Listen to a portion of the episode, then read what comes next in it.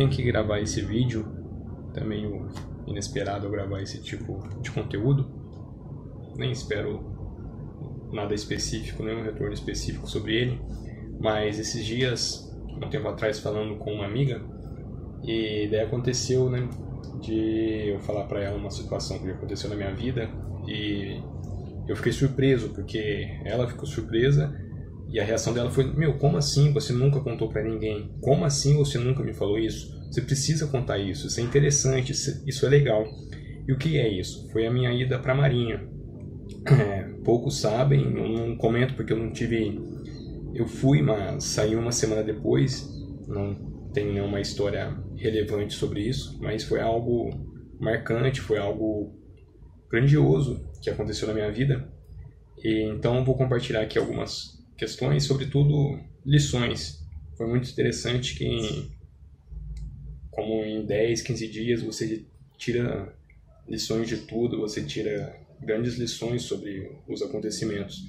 Isso era em 2012, eu já estava em São Paulo e prestei o concurso. Eu me lembro que no dia 11 ou 12 de novembro de 2012 eu recebi um e-mail do retorno do, da banca do concurso falando que eu tinha sido aprovado é, para a prova de soldado fuzileiro naval. Então eu nem eu tinha, eu tinha feito a prova, mas tinha até me esquecido, nem estava com isso em mente e de repente recebi um e-mail falando que eu fui aprovado. Daí nisso que começou, né, toda uma correria. Então no final de 2012 eu descobri e desde então começaram, né, etapas atrás de etapas. E o que era interessante é que as etapas eram todas dia de semana, ao contrário das provas, quando você vai prestar um concurso, as etapas eram sempre dia de semana. Então eu tinha que correr ali, pedir dispensa do trabalho, correr para cá, correr para lá, mas foi tudo dando certo. Então eu me lembro que quando você depois da prova, a primeira fase é o teste físico.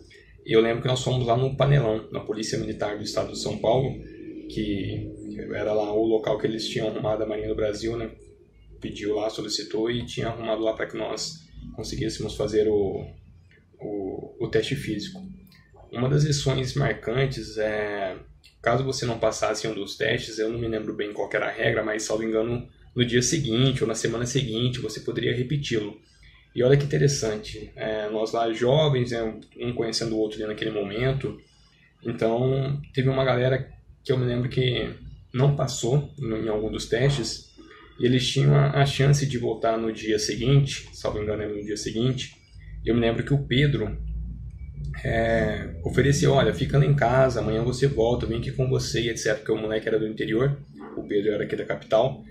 Então ele ofereceu e o moleque, poxa, eu não posso, eu tenho que voltar lá para minha casa, eu preciso trabalhar, meus pais já fizeram muito de ter deixado eu vir até aqui, então você vai vendo o, as diferenças, né? a, a cultura, a personalidade, a condição social. Então ele não, ele não em um teste, tinha a oportunidade de voltar depois e não poderia porque, segundo ele, os pais já tinham feito muito por ele e ele precisava voltar para casa. E teve um outro teste, na, esse era de natação também, que o moleque não passou, não conseguiu, salvo engano eram 50 metros, você tinha ir na piscina de 25 e voltar. Então o moleque não passou e nisso o Pedro também falou: olha, não, faz o seguinte, você vai ficar na minha casa, nós vamos hoje para academia, nós vamos treinar lá, vamos cansar nem que seja cachorrinho, porque você tinha que passar os os 50 metros não precisava ser nenhum nado específico, profissional, poderia ser cachorrinho. O importante era você passar dentro de um determinado tempo, e era um bom tempo até.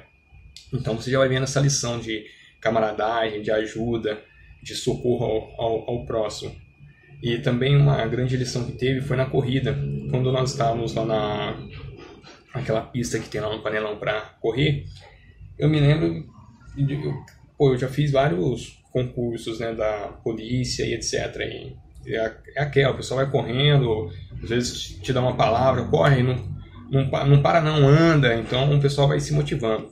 Mas nessa corrida, por alguma grande infelicidade, pô, tinha um candidato lá que o pai dele, me engano, era policial militar e estava lá literalmente só enchendo o saco. Ele estava lá dentro lá com passe livre, digamos assim. E o que aconteceu? O pessoal correndo, terminando a prova, todo mundo indo bem. Só que no início da prova, quando o filho dele corria, do nada, não sei o que, que passa na cabeça dele, ele começou a soltar, a gritar para todo mundo ouvir: Vamos lá, não desiste, só pensa em você. Só se preocupa com você, não se preocupa com quem está do seu lado, não pensa nos outros. Pô, do nada, de graça, não é uma disputa, entendeu? Entre, entre si lá, você com, com todos lá, pô, você faz a, o seu tempo, a sua nota, todo mundo lá que completasse com certeza ia estar tá dentro, então não precisava disso. E o que aconteceu? Ele ficou com essa nessa nessa fala, faladeira aí, né, de ah, se preocupa com você, não pensa no próximo, não pensa no outro. O filho dele não aguentou. Chegou um momento lá que o filho dele estava completando uma volta e falou: não aguento, não aguento, eu vou parar. E para surpresa dele, para mim, de todo mundo, a maioria dos candidatos, qual foi a reação dos candidatos? Quando ele falou isso, né, mesmo que o pai dele fosse eh, tão babaca do jeito que estava sendo, pô, a galera, não, guerreiro, vamos lá, não desiste não, vamos lá, não para não, eu vou com você. Eu, eu não me recordo se ele conseguiu, se ele completou, mas eu lembro que teve esse momento assim, inesperado. Quando ele falou aquilo, né, eu não aguento mais, vou desistir. Mesmo o pai dele sendo babaca, todo mundo foi, não, vamos lá, não desiste não, eu vou com você. Não, vamos lá, vamos com tudo. E daí eu me lembro que ele chorou também, se emocionou. Então, você já vai tirando essa, essas lições, esse espírito de corpo, essa camaradagem. Enfim, teve todo o processo seletivo, psicotécnico também. E daí me lembro que quando nós fomos para o Rio de Janeiro, eles dão uma passagem de ônibus. Então eu tinha marcado com o Alessandro, nós fomos juntos. E por coincidência o Pedro também foi junto, só que nós nem sabíamos que ele tinha agendado para esse mesmo esse mesmo horário de ônibus. Então o Pedro foi também com a mãe dele que já ia ficar lá no Rio de Janeiro com os amigos, alguma coisa assim. Então fomos nós três juntos e chegamos lá. No, o curso começava numa terça-feira e nós fomos numa segunda-feira de manhã. Me lembro da mãe do Alessandro lá, da minha mãe na rodoviária, né? Todo mundo se despedindo com aquele aperto no coração. Nós de Malicuia. Então chegamos lá na, na segunda-feira. Chegamos à tarde da rodoviária direto lá pro Ciampa, que fica em Campo Grande. E chegamos lá à tarde, então você já se organiza, toma um café, o pessoal que já estava lá antes já fica numa rotina de faxina, de ajudar nas questões lá do, do quartel, do Ciampa.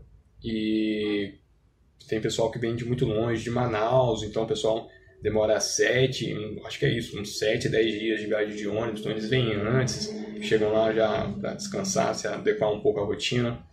Então, foi. Chegamos lá nesse primeiro dia, na segunda-feira, foi isso, a apresentação, nos alocaram lá em um alojamento e no dia seguinte nós íamos sair de lá, ia com a nossa malicuia lá para frente do quartel e ia acontecer formalmente toda a divisão, todo o ingresso né, na, no curso.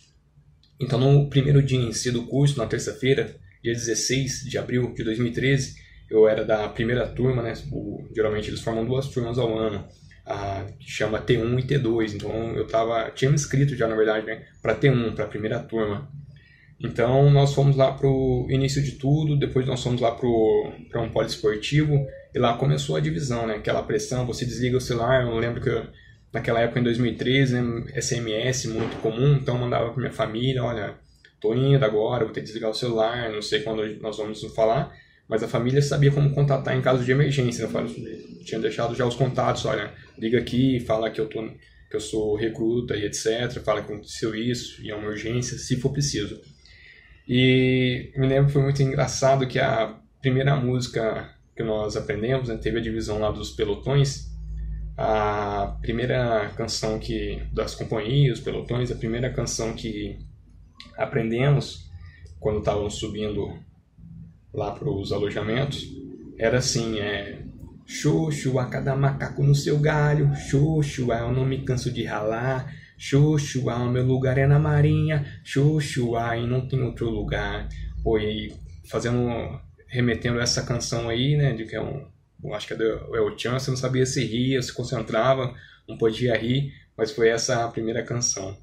E também esse dia, esse de abril, é aniversário do meu afilhado, então também eu tava com isso na cabeça, pô, nem posso falar com ninguém, nem sei o que tá acontecendo, espero que esteja tudo bem, nem posso dar parabéns. Então foi isso também que ficou na minha mente, né? Pô, então foi o primeiro dia, aquela relação, troca de roupa, você entrega o seu celular, entrega seus pertences, você fica sem nada, eles colocam no saco, lacram e colocam as bolsas, as mochilas em um, em um cômodo lá, e você leva tudo livre, o que você for usar mesmo, né, pouca peça de roupa pessoal, para ficar no seu armário do, do alojamento. Então, a, tivemos lá esse início, aquela correria, o primeiro dia mais aquele castigo mesmo de correr, fazer atividade física. Então começamos a rotina, pô. Então a rotina acordava 4 ou 5 horas da manhã, você tinha que se arrumar e você às vezes era responsável pela faxina, então o pessoal tomava banho, bagunçava tudo, você tinha que correr para arrumar e organizar tudo.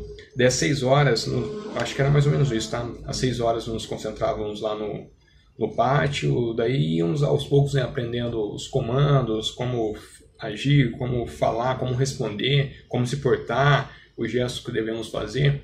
Então tínhamos a, íamos pro rancho lá tomar um, o café. Nós éramos bem alimentados, tínhamos quatro refeições ao dia e eram refeições fartas. Não, não tinha nenhuma, como que se diz, não tinha nenhuma racionamento de comida. Você comia bem, até porque você gasta muita energia, pô.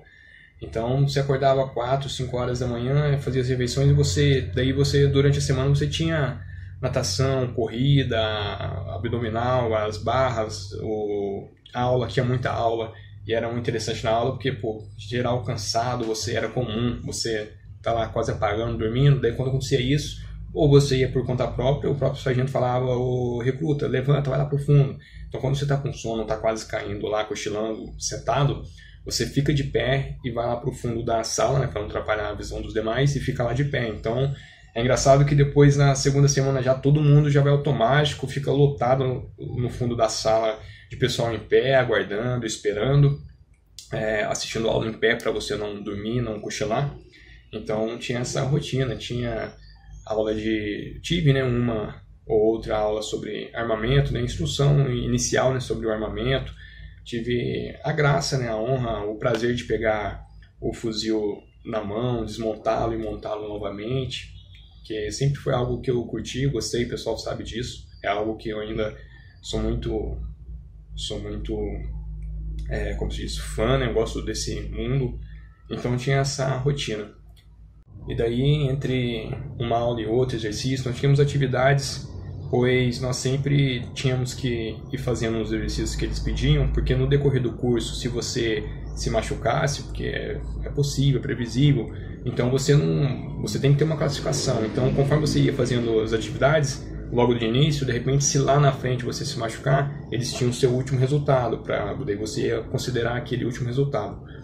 Me lembro que na natação eu sempre nadei bem, mas nada profissional, nada de academia de natação, mas na represa mesmo, todo mundo conhece a minha história aí. Eu me lembro que eu fui muito bem, eu tirei a nota não me engano, era a nota máxima. Eu não lembro como que é. Salvo engano, salvo engano, eu acho que eu tinha que fazer 100 metros em 1 minuto e 40. E eu acho que eu fiz isso em 1 minuto e 40, pô. E eu fui o único. Então eu me lembro que depois da, dessa aula de essa natação, nós fomos lá para um, uma classe lá para ter alguma aula. E o sargento, me lembro até o nome dele, ele me chamou, eu era o 1205 e o meu sobrenome, meu último sobrenome. Eu me levantei, eu nem sabia, né? Ele falou 1205, fulano. Daí, salvo engano, nós respondíamos, né? É, à disposição, senhor, 1205 aqui, senhor. Não, não lembro bem, mas me levantava já de prontidão, pô. E daí ele falou, meus parabéns, você foi muito bem na natação, que continue progredindo, etc. Então é algo até que animava a gente, né? Pô, pô fui bem na, na natação, foi, é, garantiu um bom tempo aí. Na corrida também tinha garantido um bom tempo, mas não foi o, o melhor. Mas enfim, você vai vendo que já tem já um, um olhar diferente, já tem um apreço diferente, você se sente animado, você se sente é, feliz com aquele resultado. Pô. E daí também tinha parte da rotina né, do banho de apito. O que era o banho de apito? Nós chegávamos à noite no alojamento para descansar tinha dias que nós tínhamos o banho lá livre, ah, falava, agora vocês estão livres, vão tomar banho, passar sua roupa, lavar sua roupa, pro dia seguinte dormir. Então tinha o banho de apito, que era o banho de apito. Você já ficava de toalha já, chegava na frente do chuveiro, o sargento dava um apito, Você ligava o chuveiro e saboava, ele dava outro apito. Você desligava e continuava saboando, ele dava um outro apito. Você ligava o chuveiro de novo, daí você depois ele dava outro apito. Você era obrigado a desligar e sair voando do banheiro, pô. Então, eu não sei, eu acho que o banho durava um minuto ou 40 segundos, tudo nesse, correndo, esperando o apito. Depois que dava o último apito já era, tinha que sair, pô. Então tinha essa correria também. É engraçado que o pessoal vai vendo, arrumando, né? Histórias, piadas, rindo da, digamos, que da própria desgraça. É engraçado como isso. Às vezes o sargento achava ruim, achava, se encrencava lá com algum recruta e nós ríamos, né? Nós vamos rindo das próprias desgraças lá dentro. É muito interessante isso. E uma vez a semana, um pelotão era destacado para cuidar das rotinas do quartel. Eram as rotinas? A faxina lá dos quartos dos superiores, rastelar a grama e uma parte ficar no no refeitório. Eu me lembro que quando nós fomos destacados, você escolhia, eu ia para essa faxina geral ou ficava no refeitório, fazendo comida, etc. Ficava o dia todo lá preparando a alimentação. E eu fui para a faxina, então é, fizemos a faxina em alguns cômodos, alguns alojamentos, e depois fomos a selar a grama. Eu me lembro, isso tiro como uma lição, longe da família, né, sem, todo, na, só na aquela naquela, seguindo aquela regra, seguindo aquela liturgia, né? tem que fazer isso, tem que fazer dessa forma. Enquanto eu rastelava a grama, que eu me lembrei de casa, né? Quantas vezes eu achei ruim, eu acho ruim, verdade? Né? Achei ruim ter que ficar rastelando grama em casa, ajudando a minha avó com isso. Agora, meio que chatice, por que, que tem essa tanto de grama aqui? Cimenta tudo e não quero ficar rastelando grama, não. E naquele momento você se lembra com saudade, pensando, poxa, eu poderia estar tá lá fazendo isso em casa, ajudando a minha avó bem melhor do que estar tá aqui nessa essa pressão, né, pô? E, então tinha isso e também nesse dia uma coisa que me marcou muito, porque veja, você tá longe de casa, uma nova rotina, você tá com alimento, como eu disse, realmente você come muito bem, mas é racionado no sentido, pô, você não tem um chocolate ali, não tem um suco, você não tem um, um lazer, né, só na pressão, só na correria, pode ter que fazer tudo correndo, não pode andar no quartel, você não pode caminhar no quartel, é tudo correndo, etc. E nesse dia, pô, os companheiros que foram lá pro refeitório, eles voltaram com um saquinho de leite em pó. E isso, bem, isso realmente aconteceu comigo. E eu, quando eu vi aquilo, o pessoal pedia, ah, me dá um pouco, dá um pouco, dá um pouco. E eu fiquei cego, porque eu falei, pô, é algo diferente, né? Eu, eu, eu queria aquilo, eu queria um docinho. E eu fiquei cego, porque eu me lembro que quando eles mostraram lá e o pessoal já começou a pedir, eu fiquei desesperado e eu cheguei realmente desesperado. Perdi, não, não, não, me dá um pouco, me dá um pouco, dá um pouco, dá um pouco, dá um pouco eu realmente tive essa reação, algo totalmente inesperado, eu saí de mim. E nisso, eles que estavam lá com o leite em pó olharam assim para mim, e daí eu caí na real. Pô, foi algo que eu não previa, não, não imaginava. E daí eles olharam para mim, calma, calma. Daí eu pedi desculpa, falei, não, desculpa, nossa, é, perdão aí, dá um pouquinho aí para mim. Então foi realmente algo que você pensa, pô, eu tô aqui nessa pressão, né, diferente de tudo, vivendo uma nova experiência, sem isso, sem aquilo. Na hora que eu vi aquilo, eu fiquei cego, realmente fiquei cego, pô. E daí você vai vendo os acontecimentos dos, dos dias a dias, né? Do, todo mundo lá tem uma função, né? Eu digo, a função de faxineiro, a função de prefeito, a função de carteiro, era algo que eu, que eu queria, porque eu me sentia honrado e responsável por isso. O que, que era o carteiro? Você era responsável de pegar todas as cartas dos campanhas seu e, e colocar na caixa de correio. E então eu me voluntariei logo para ser o carteiro e daí teve como eu fiquei poucos dias, só teve uma semana no, fim da, no final da semana que foi preciso, peguei a carta de todo mundo e fui lá colocar na, na caixa de correios, né, com muita esperança, com vontade, né, que feliz, né, todo mundo tá mandando carta para casa, todo mundo, né, falando com os familiares. E eu me lembro também nessa rotina que teve uma ocasião que chamaram, né, um dos um dos recrutas, lá é dividido em companhia e cada companhia tem dois ou três pelotões. Eu era da primeira companhia, do segundo pelotão. No caso, do segundo pelotão da primeira companhia. Chamaram um companheiro lá e falaram para ele, olha, é, a sua... recebemos a ligação, a sua mãe está internada, eu não lembro bem o que se trata, né, do que era, mas falaram, ó, sua mãe está internada, tá, tá estável, né, no princípio tá tudo bem, mas está internada. Mandaram te avisar, o que você quer fazer, se quer pedir dispensa. Daí o pessoal, os sargentos no caso, né, até é, corretamente, né, instrui, dão uma dica, olha, fica aí, não, não precisa se desesperar, continua o curso. Mas eu me lembro de acontecer dessa, dessa maneira, chamar ele e falar, tá acontecendo isso, é, mandaram te avisar. E teve outra ocasião também, lá tínhamos o 40. Quem que era o 40? O 40 já era soldado, ele era carioca, já era soldado do, do exército, então depois terminou o serviço militar foi pra marinha. E pô, ele, não por ele não levar a sério, mas ele cagava pra tudo, ele não sentia pressão que a maioria sentia, entendeu? Se a gente falava bravo com ele, ele levava uma boa, se fosse preciso levar um tapa, ele levava numa boa, então ele não tava nem com isso, pô. Então, ou seja, nós vimos vendo que, pô, o 40 é de boa, ele exala, né, o militarismo, ele exala coragem. E teve uma coisa muito marcante, o que que foi? O 40 que passava essa visão, e passa corretamente essa visão, né? Tá lá é centrado, tá lá sereno sobre tudo, né, cumprindo com tudo, e até engraçado, levando as coisas na da melhor maneira possível. Teve uma ocasião que nós estávamos na sala de aula e do nada um sargento puxou um aluno e falou, né, tá bom, vamos embora. O que, que tinha acontecido? O aluno tinha acabado de pedir para sair. O aluno estava lá na frente falando com o sargento na porta. Eu lembro que eu estava no fundo e o 040 estava do meu lado. E daí qual foi a reação do 040? O 40 levantou do nada e falou: "Qual foi, guerreiro?" E nisso o sargento já voltou para ele: "O 40, você fica na sua. Você fica na sua." E nisso o 40 sentou e começou a chorar. E qual foi a minha reação? Falei, pô, de repente conhece o moleque já, né? Já fizeram essa, o concurso aí, esse caminhado do concurso juntos. Por coincidência, algum amigo dele, ou fez uma amizade rápida aqui dentro, se identificou. E daí ele começou a chorar. Eu falei, e eu tentando digerir aquele, mano, 40 chorando, 40 não chora, pô, por que o 40 tá chorando? E daí eu falei para ele, né? Eu falei, pô, 40, você conhecia ele? Daí ele falou, não. Só falou isso, não. Mas e naquilo, naquele momento eu entendi qual era a lição do 40. Ele sabia que era um companhia dele, né? Mas não conhecia especificamente, sabia que ele estava pedindo para sair e se revoltou com isso porque ele, pô, ele o que ele disse, o que, que ele quis dizer pro colega, né? Qual foi, guerreiro? Era o que que tava todo mundo na mesma, pô. Tava todo mundo sofrendo, tava todo mundo com saudade de casa. Tinha guerreiro lá que tava com mulher grávida e foi lá pro curso para ficar incomunicável.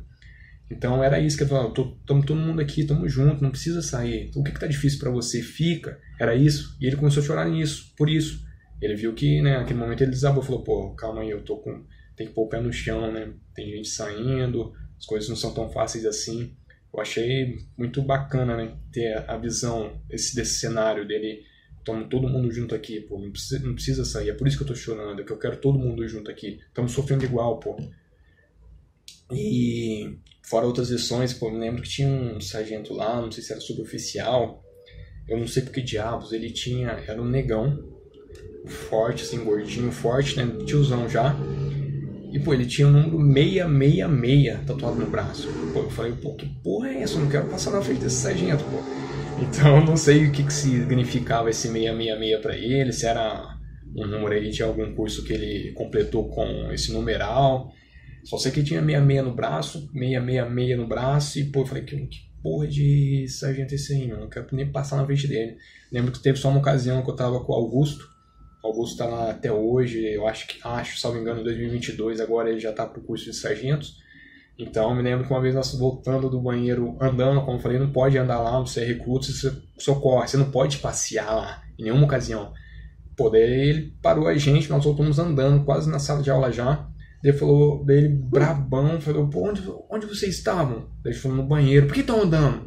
Daí ele falou, ah, é real, daí nem falando nada, nem, teve, nem tinha explicação, nem teve como explicar. O que, que eles fazem nisso? Falaram, volta lá no banheiro correndo, daí vocês voltam correndo para a sala de aula. Então a gente teve que fazer isso, etc. Lembro uma ocasião que nós saímos do, do refeitório, e quando nós saímos do refeitório, nós íamos para uma parte de um outro pátio, e lá nós já ficávamos lá to, todos os todas as companhias se organizando para ir para as atividades ou para voltar para o alojamento. Pô, teve uma ocasião que eu voltei por último, eu digo porque eu era um dos últimos na fila lá para comer, e tava pelotão geral, companhia toda pagando flexão. Daí pô, você já chega aí, você nem quer saber o que, que é, você sabe que você tem que entrar no ritmo. Então, cheguei paguei flexão, pagando flexão já e eu sabia, pô, aconteceu alguma coisa, não sei o que, que é. E eles queriam achar lá algum culpado que estavam supostamente rindo do sargento. Na verdade, a ocasião não era essa, tava todo mundo rindo de uma situação. Lembra aquilo que eu falei de rir da desgraça dos outros? Tinha um sargento lá, tiozão, que quando ele chegava para pitar no ouvido dos outros, geral ria. E quando ele vinha perto de você, pô, você ficava sério, ficava tenso, não sabia o que ele ia fazer com você, pô, e, e daí nesse momento o outro geral ria. E era esse, esse o motivo que nós estávamos rindo. Só que daí pegaram lá pra falar, ah, por que vocês estão rindo do sargento? E não era essa ocasião. E daí teve um guerreiro lá, pô, só que tava todo mundo rindo, só que ele levantou. Eu falei, ah, não, sargento, foi isso, etc. E ele explicou a situação. Mas, pô, esse daí, olha, aconteceu algumas coisas lá. ele teve que tomar um banho, dormiu com o corpo molhado, então tipo, ó, você vai tomar um banho agora, lá não tem chuveiro quente, tá? Você vai tomar um banho agora, vai ficar com o corpo e com a roupa encharcada e você vai dormir assim. Então, teve esse, esse daí, né? Ele acusou para si, mas não era culpa dele, não era nenhum deboche que estava acontecendo, mas enfim, foi interpretado dessa maneira. E daí tinha essa rotina, nós chegávamos à noite, como eu falei, acordávamos 4, 5 horas da manhã, no máximo 5, né? geralmente até era antes. Nós organizávamos, organizávamos corríamos lá porque era necessário para, acho que salvo engano, 6 horas tínhamos que estar de prontidão no pátio. E quando chegávamos à noite, salvo engano, éramos liberados de 9 às 10 horas da noite. Mas pô, você não ia dormir 9, 10 horas da noite. Você era obrigado, né? Ninguém, o sargento não ficava lá falando para você, mas você era obrigado. Você tinha duas trocas de roupa só. Então, padrão, né? Você tem que usar roupa padrão lá. Você tem toalha, chinela, é tudo padrão. Você tinha duas trocas de roupa. Então, o que você fazia à noite? Você lavava a que você tinha sujado no dia seguinte e passava do dia seguinte, pô. Então era essa rotina. Então você só dormia meia-noite, uma hora. E era interessante que quando eu colocava a cabeça no travesseiro, eu só tinha essa certeza, eu tinha essa convicção. Eu tinha certeza, tipo, passava na minha cabeça, olha, em menos de um minuto eu vou apagar. Porque, pô, você tá cansado, detonado, você não dormia tarde, não tem essa de dormir à tarde, tirar um cochilo.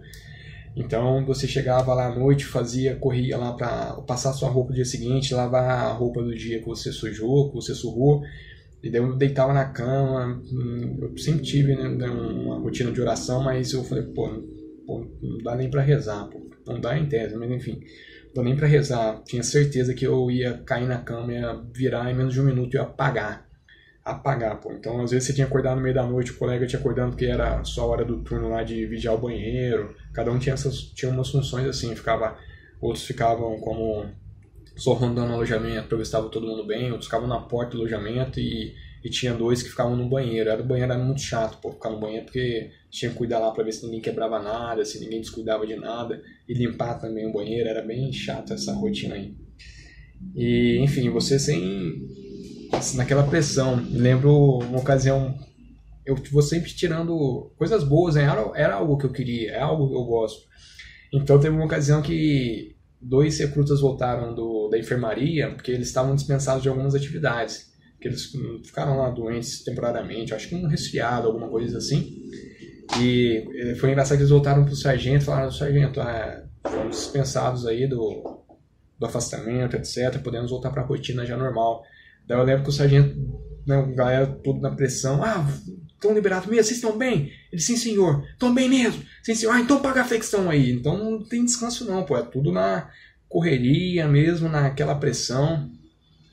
E, enfim, passou aí alguns dias né, nessa rotina, tirei boas lições de tudo, gostei né, do, do que eu vi, mas eu saí. E o motivo que eu saí, eu não soube lidar com a saudade de casa.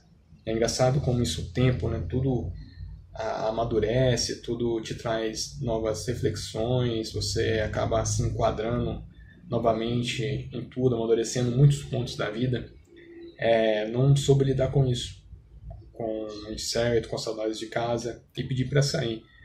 E assim, eu, quando eu saí, me lembro que muitos, a maioria, pô, é, ah, eu vou sair porque eu vou fazer faculdade, ah, eu vou sair porque tem faculdade lá fora já, queria ver como é que é, mas não é pra mim não. Ah, vou sair porque não vale a pena não. Então o pessoal tá dando assim uma desculpa, pô, não tem desculpa, entendeu? Pô, eu pedi pra sair, pô, não tem que ficar inventando desculpinha para tentar sair por cima. Eu não soube lidar com a saudade, com a distância, isso realmente mexeu muito comigo. E é algo que eu carrego assim, pô, não, não tem desculpinha, isso não é desculpa. E só que o pessoal, você via que o pessoal falando, todo mundo tinha uma grande desculpa, né? Ah, não, eu tenho trabalho lá fora, eu vou ganhar mais, é melhor ah não, tenho trabalho lá fora, é, eu, eu, vou voltar pro meu trabalho, ah não, vou fazer faculdade mesmo, é melhor. Então uma coisa, pô, tá, é, o pessoal não é, não é que a lógica da vida continua. Eu, eu, saí, é óbvio que eu ia procurar um trabalho, é óbvio que eu ia fazer faculdade, fiz, mas eu não estava usando isso como desculpa, né? Pô, eu tive algumas batalhas na internas e não dei contas dela. Me lembro quando eu fui pedir para sair, eu era um sargento que estava responsável pela, pelo primeiro pelotão, eu era do segundo pelotão. O meu pelotão tinha ido para aula e eu esperei por vergonha. Eu não queria falar na frente do meu pelotão que eu ia pedir para sair, vergonha, sim, mas tinha um motivo. Realmente, eu, como eu fiquei muito íntimo do Augusto, eu falei, pô, não, ele vai vir insistir pra me ficar, vai ser chata a situação. De repente ele me convence, eu não quero mais ficar, então eu esperei o pessoal ir. E daí eu fui lá falar com o sargento e ele sempre tem a atitude, pô, mas você tem certeza? Você tem trabalho lá fora, você vai ganhar bem, você vai conseguir ajudar a sua família? Eu falei, ah, não, senhor, isso não é minha preocupação, não. Eu só preciso sair mesmo, tô bem não, com saudade de casa, etc. E daí, enfim, autorizou minha saída. E daí depois disso eu lembro que saí, né, voltei para casa. Lembro que mandei uma carta pro Augusto e daí quando eu recebi a carta de volta ele falou, pô, aquele dia lá não teve tempo de eu te falar uma palavra, cara, me senti muito mal. Nós estávamos lá super amigos e tal, né, um ajudando ao outro. Me senti muito mal, na verdade eu até chorei. Quando o sargento voltou lá, foi lá na sala e falou que você tinha desistido, é, eu pedi lá para ir falar com você, para te dar uma palavra, mas ele não deixou, não teve jeito. E daí eu vi, né, que realmente era aquela, aquela minha preocupação de falar, ah, ele vai falar comigo, o pessoal vai tentar me convencer, eu não quero, eu quero sair. Enfim, saí, consegui sair no mesmo dia, era final de tarde, eles conseguiram liberar nós, e fui para a rodoviária, e da rodoviária voltei. E o que tem interessante nisso também, que eu guardo para mim um, um dia, não sei quando, mas eu vou abrir. Lembra que eu falei para vocês que eu era o carteiro e todo mundo mandava carta para casa para comunicar? Eu mandei duas cartas, uma para minha tia e uma para minha mãe. A minha tia chegou na casa dela, né, normalmente, e eu mandei para minha mãe. A da minha mãe era mais complexa, né? Eu, eu tava falando sobre meus sentimentos, sobre os meus medos, sobre as minhas angústias. E nas duas o que eu falava, olha, vai ter visita da família tal dia. Caso alguém receba aí primeiro para não ter erro, né, avise minha mãe, avise minha tia que a visita está programada para tal data. Então vocês ligam aí, confirmem com eles rapidinho é, quando é que vai ser, como que faz para vir. Então eu lembro que eu estava comunicando isso, mas da minha mãe eu estava comunicando mais, né? olha, tá acontecendo isso, tá acontecendo aquilo. Realmente foi uma carta que eu escrevi sobre né, uma, algo, uma grande pressão, né? Vivendo um ambiente totalmente diferente, totalmente estranho né? para minha primeira experiência. E falando de algumas angústias, né? Falando que, ah, tô pensando isso, pensando aquilo, que difícil. E o que aconteceu? Eu voltei para casa, eu cheguei antes da carta, pô. Então eu tenho essa carta até hoje, essa carta tá lacrada. E o que, que eu acho grandioso nisso? É uma carta lacrada minha, hoje em dia para mim mesmo, mas é uma carta lacrada, lacrada minha para minha família, falando de um momento tão difícil da minha vida, falando de um momento de angústia, de dificuldade, de aflição. E essa carta tá fechada, eu nunca abri ela. E eu tenho para mim que em algum momento da minha vida eu vou precisar, eu vou querer abri-la, algum momento, não sei qual, eu vou querer abri-la e ver né, o que eu passei, a mensagem que eu passei, que eu não me lembro também de tudo que eu escrevi nela, e ver né, as lições, como, como, quanto tempo passou, quanta coisa aconteceu, quanta coisa eu amadureci. Então eu tenho isso para mim, essa carta, é, eu espero, né, no fundo, que nunca abra, ou que se um dia eu abri-la, seja realmente de coração bem leve, pois eu tenho isso para mim, que um álbum, todos nós né, temos dificuldades em toda a nossa vida, e eu tenho para mim que algum dia eu vou estar em um momento muito ruim, muito triste, e eu vou querer abrir essa carta e ver, né, ver, ver as palavras né, de mim, daquele jovem, em 2013, passando por aquelas aflições, o que eu pensei, o que eu passei, as consequências de eu ter pedido para sair, o, o que passou, o que amadureceu. Então eu tenho isso para mim, essa lição aí, essa, digamos, essa carta na manga também, que eu acho muito interessante ter essa carta guardada, uma carta de mim para mim mesmo, passando muitas angústias é, que, che que chegou, chegou depois de mim. Eu cheguei primeiro em casa do que essa carta. De repente, de repente, se essa carta tivesse chegado rápido, se eu tivesse ficado alguns dias e recebido uma carta de volta, eu teria, né, de repente, depois que minha mãe me falasse, eu teria tomado um fôlego maior, um fôlego melhor. É isso, compartilhar algumas lições, alguns pequenos ensinamentos, duas ou três lições aí bem valiosas, né? Daquela da natação, o espírito de ajuda do companheiro. Isso, antes de entrar para marinho, o cara já está ajudando os companheiros. A corrida, aquele pai babaca, né? E a galera se ajudando, o 040 chorando, porque, pô, estamos todo mundo aqui na mesa, vamos ficar junto. É por isso que eu tô chorando, eu quero todo mundo bem, eu quero todo mundo junto. Enfim, muitas lições, acontecimentos, coisas engraçadas, é, que né, isso é o, é o de menos aí que fica no caminho. Tem um vídeo na internet sobre o T1 de 2013 que tem bem pouco, aparece eu, porque até não fiquei muito tempo, mas aparece lá os companheiros e um pequeno trecho do vídeo, pequenérrimo, né, aparece eu lá no, no pátio com a mala na cabeça, é, outra hora no rancho lá com, comendo, bem pequeno. São lições aí, foram bons momentos, eu guardo isso com, é, com respeito, né, com, com orgulho, né, passei no concurso, fiz toda a etapa do concurso, fui para o Rio de Janeiro, mas saí, saí por isso, não soube lidar com algumas questões, não soube lidar com a saudade, e ficam as, as lições, né? como você amadurece, como o tempo passa e as coisas mudam. É isso.